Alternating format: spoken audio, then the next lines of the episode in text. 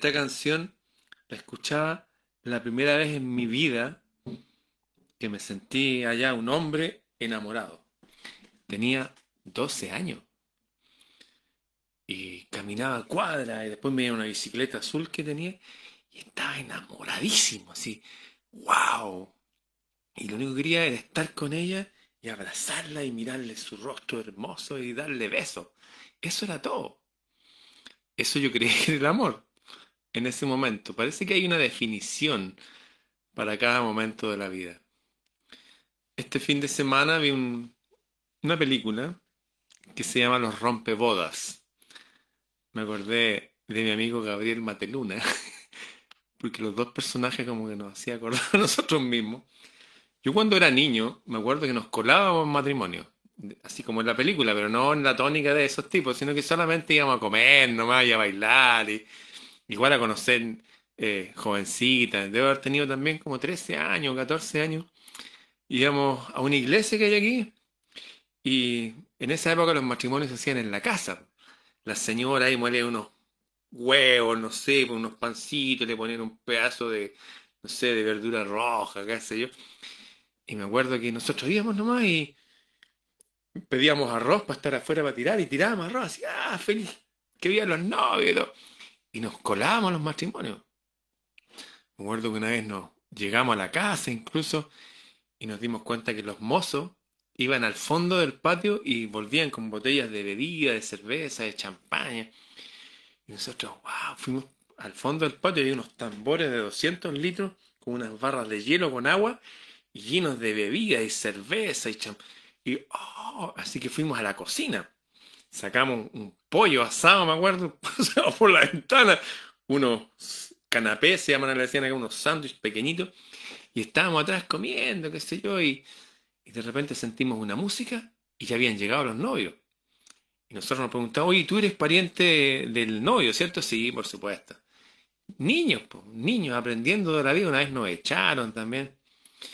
Estamos en esa etapa igual que los cachorros de toda la especie humana que cuando son más chicos están corriendo, pelotudeando, se caen, pelean, se hacen amigos, aprendiendo de la vida y aprendiendo del amor, el amor, esa cuestión era como, bueno, esa parece que es la, experiencia, la experiencia de la vida. Y yo eh, aquilaté una experiencia no mía, sino que la contaron, eh, que tiene que ver con esto. Esta es la pluma de águila que me encontré hace el 18 de octubre del año pasado cuando había una protesta en pleno centro de Santiago, una pluma de águila real. Resulta que había una tribu Sioux, donde los tipos usaban plumas, en el norte. Ellos no se llaman Sioux, se llaman Lakota entre ellos. Y resulta que había un niñito que tenía como esa edad de la canción, que yo me enamoré. Me acuerdo que escuchaba esa canción, en la, tocaban en las casas, me acuerdo. Y yo después la, escuchaba y me acordaba de ella.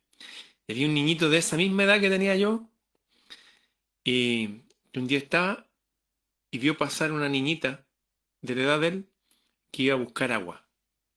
Y él la observó. Y después venía de vuelta con sus odres de agua en un palito, qué sé yo. Y el otro día lo mismo, y un día va y se acerca. Y le dice, yo te ayudo. Y se puso el agua, se la llevó. Y cuando la fue a dejar, ella le dio un besito en la cara. Y al hacerlo, él sintió el olor de su cabello. Y como, wow, nunca había tenido esa sensación aquí tan... Bueno, este pequeño jovencito Sioux iba todos los días entonces y la veía pasar y la ayudaba.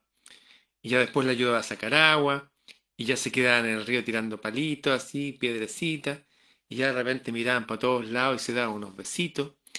Bueno, ya se empezaban a amar desnudos, escondidos por ahí. Y él le dijo a ella que quiero que sea mi esposa y nos quedemos juntos para siempre. Y ella fue y lo bofeteó. Y le dijo, pero ¿por qué me haces eso?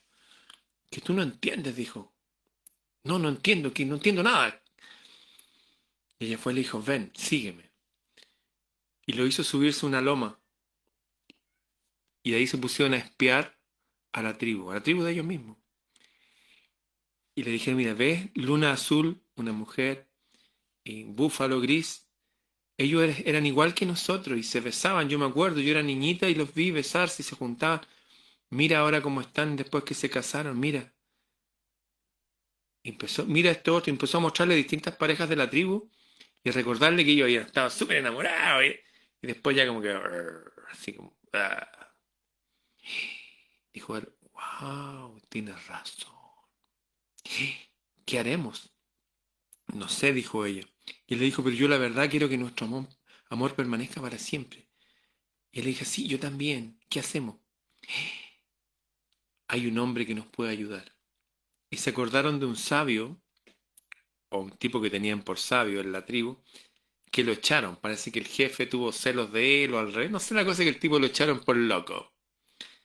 Y cuando llegó una fiesta que tenían ellos de cosecha y qué sé yo, eh, ellos se escaparon y se internaron en los cerros de la montaña, donde supuestamente todos sabían que se había ido a vivir este sabio o loco de la tribu. Y llegaron arriba a un pequeño lago muy quieto, con un bosquecito que se entre las montañas, y había un hombre sentado vestido con un manto gris, con una lanza y mirando hacia el, hacia el agua. Y llegaron estos dos jóvenes y él los miró y los sonrió y le dijo, oye, ¿tú no eres la sobrina de Luna Azul? Sí, le dijo. ¿Y tú no debes ser el hijo de fulano? Sí, le dijo. "Mm, ¿Y qué andan haciendo por aquí? Dijo, "Eh, queríamos pedirte un consejo. Pero qué consejo tan importante lo hizo venir hasta acá. Y ella fue y le pegó un codazo al tipo y el tipo le dijo es que nosotros nos queremos mucho y nos fijamos que la gente que después de un tiempo ya parece que no se quieren mucho y guardan distancia entre sí, incluso pelean o, o no se hablan. ¿Y qué es lo que quieren? Nos gustaría un consejo para que nuestro amor permanezca para siempre porque nosotros no, nos encanta estar juntos. Un consejo para que el amor dure para siempre. Ya les dijo, se los voy a dar, pero les voy a pedir un favor. Juntémonos en un mes más, en la próxima luna. Pero les voy a pedir un favor. Tú le dijo a ella, tráeme un águila joven, asegúrate que sea hembra. Y tú le dijo a él, tráeme un águila joven, asegúrate que sea macho. Dijeron, ya. Y para la próxima luna, volvieron cada uno con un bultito en un manto. Y el hombre le dijo a la niña, ¿te aseguraste que fuera hembra? Sí. ¿Y tú te aseguraste que fuera macho? Sí, ya. Y se sacó un cuero con que se amarraba el cabello y le amarró una patita al águila macho y una patita al águila hembra. Y le dijo, ya, cuando dé la señal, sáquenle los mantos. Y le sacaron los mantos. Y este hombre sabio le dijo, mire, ¿se dan cuenta? Esta época es la época de apareamiento de las águilas. Hacen pareja y se quedan juntos para toda la vida. Dijo, oh, se miraron y como, oh, ya ah, vino una señal al menos. Fíjense lo que va a pasar. Y se empezaron así, se miraron las águilas, se empezaron como a oler, y por ahí el macho la mira y, hace- y se eleva, extiende sus alas poderosas, pero se cae, porque estaba amarrado a la pata de ella y ella se fue de espalda al loro. Y ella trató de volar y también se cayó porque estaba amarrado a él y por ahí se empezaron a tironear y ya empezaban a darse algunos picotazos cuando este hombre sabio con su lanza fue y cortó el cordón que los unía. ¡Pah! Y al cortarlo, los dos se fueron volando juntas hacia el horizonte.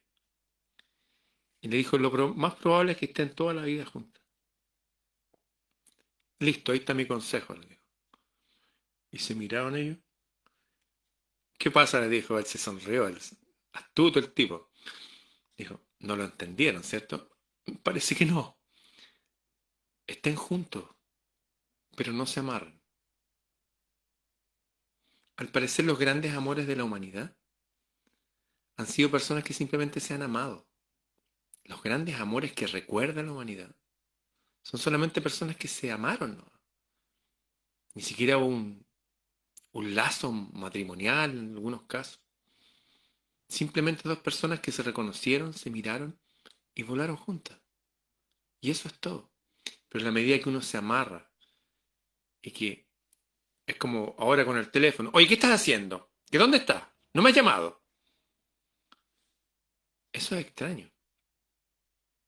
Para los que no han estudiado la naturaleza masculina y femenina, es como la naturaleza del hombre y la mujer cuando están en paz y cuando están enfrentados. Somos códigos diferentes. Hay un maravilloso audiolibro que se llama Las mujeres son de Venus y los hombres son de Marte. Lo pueden buscar en YouTube. Subí el libro gratis también a Planeta Celta para descargarlo. Tenemos lenguajes diferentes. El hombre necesita a veces distancia para volver allá. Necesita como es como un elástico, necesita sentir esa tensión para volver. Pero si es un elástico, metafóricamente, y la mujer lo sigue, el hombre quiere irse más allá. Estoy hablando de ya de relaciones de pareja que llevan un buen tiempo. Es necesario, como decía Jalil Gibran en su libro El Profeta, cuando decía, háblanos del amor, y que decía que el amor son como las dos columnas de un templo, que tienen que estar separadas para que sostengan todo el lugar. Los grandes amores, recuerdo que la gente que conoció a mis abuelos, yo no los conocí, pero dicen que ellos andaban siempre juntos y se amaban, y andaban y no obstante dormían en piezas separadas. Se juntaban cuando mi abuela lo dejaba entrar. Tuvieron hartos hijos. Antes la gente dormía en piezas separadas. Después dormían en camas separadas. Mis papás dormían en camas separadas, separadas por un velador. Parece que uno necesita volver a esos pulsos de la naturaleza. No estoy insinuando nada de nada, en el sentido de que vayan a vivan en piezas separadas. Puede ser, aquí hay una famosa psicóloga, Lola Hoffman, que vivía en una casa de dos pisos y en un piso vivía ella y en otro piso vivía él. Y parece que se llevan muy bien. Lo ignoro. Lo que sí sé es que cualquier cosa que sea artificial en el lazo sagrado del matrimonio, como que afecta. Hay gente que habla del aura matrimonial. Hay gente que ni siquiera ha firmado ningún papel, pero tiene esa aura. Uno los ve, hay algo. En cambio, otras personas no, nosotros nos casamos y uno siente desde el tono, desde la vibra que hay algo que no encaja ahí. Hay algo antinatura. En fin, parece que el amor, como todas las cosas, como la amistad, es algo que se da simplemente. Yo he tenido muchos amigos y grandes amigos toda la vida, pero al parecer, tal cual como ese primer amor que tuve, que me sentía muy enamorado, después pasó el tiempo y se acabó y después apareció otra persona y así. Parece que lo mismo pasa siempre, como las flores, como que siempre hay flores todos los años. Pero la flor que está ahí a veces se marchita y se muere. Pero vuelven a ser y vuelven a ser y vuelven a ser. El amor parece que es un proceso que tenemos que vivir todos acá, por el cual nos purificamos, nos hacemos mejores. Creo que hasta la profesión que elegí, la música que escucho, varios de los jóvenes, los hobbies que tengo, vinieron de mis relaciones de pareja, de amor uno se contagiaba en ese momento de entusiasmo febril, uno se abría a otras posibilidades de la vida, porque si no uno seguiría siendo el que fue nomás. Parece que la mujer como obra en uno como algo sagrado de la naturaleza divina, es como una diosa en, base humano, que tiene cierto poder en uno, que lo hace ser un mejor hombre. Estamos en fin de año, vienen una fiesta ya sea que los motivos sean históricos o no, da lo mismo. Son fiestas sagradas para la familia humana, para la familia humana. Y mucha gente que empieza desde ya a decir, chute, ¿qué voy a hacer? Estoy solo, estoy sola. La verdad es que el que quiera amigos, como decía un proverbio árabe y judío y cristiano antiguo, el que quiera amigos ha de mostrarse amigo. El que quiere un amor tiene que mostrarse, estar ahí presente. Hay un síndrome que se llama el síndrome de la cenicienta. ¿Qué es el síndrome de la cenicienta? Se aplica para hombres y para mujeres, hablaríamos de ceniciento. Hay gente que está todo el día trabajando, como la cenicienta. Por lo tanto, uno nunca conoce a nadie. ¿Cuándo la cenicienta conoce al príncipe? Cuando va al casamiento. socializar, salir, eso, atreverse. Invitar a gente a tomar tecito como se hacía antes, ir a una plaza, a un parque, no sé, organizar un paseo. Yo recuerdo una época que todos estábamos solos en un grupo de amigos y amigas. Yo mismo organizaba cosas, decía ya, todos a mi casa. Y los traía a mi casa y se quedaban a dormir aquí. Y hacía la comida del pueblo, hot dog. Completo le dicen acá. Y tomábamos tecito y unos hot dogs, qué sé. Y conversábamos y nos reíamos y veíamos una película y en un televisor chico. Y después ya, hagamos un paseo, ya vamos a ir. Alguien dijo, oye, yo me puedo conseguir un lugar en la playa. Y en una playa populares por ahí. Y lo pasábamos tan bien. Íbamos en bus nomás, nadie tenía auto, nada. Íbamos todos en bus. Hay que volver a empoderarnos también para enfrentar no solamente la guerra de la vida como se nos está presentando ahora mediáticamente con todas estas cosas de virus y cosas raras, sino para lo que es más trascendente, que es lo que estoy hablando yo, el amor. Eso, volver a ser suficientemente valiente, astuto y empoderado para vencer en estas guerras en que uno se vence a sí mismo y puede abrir las puertas de la vida al amor, a la amistad, a reunirse en la casa y las cosas simples y lo más importante de reunirse es una buena conversación, una buena música, reírse ojalá hasta las lágrimas, eso, cultivar la amistad, el amor, ambos tienen la misma raíz, am, eso. Tenemos un poder, usémoslo. Y cuando aparezca ese amor, no intentemos tenerlo amarrado ahí. No funciona así. Si queremos que algo es como la arena. Tengamos en la mano abierta y la arena permanece. Si la apretamos, se va. Aprendamos a, a fluir con la naturaleza. Eso. Fue una historia antigua de los indios Sioux, los que usaban las plumas de águila con respecto al amor. Bien, que tengan todos buenas noches, que descansen. Hasta mañana.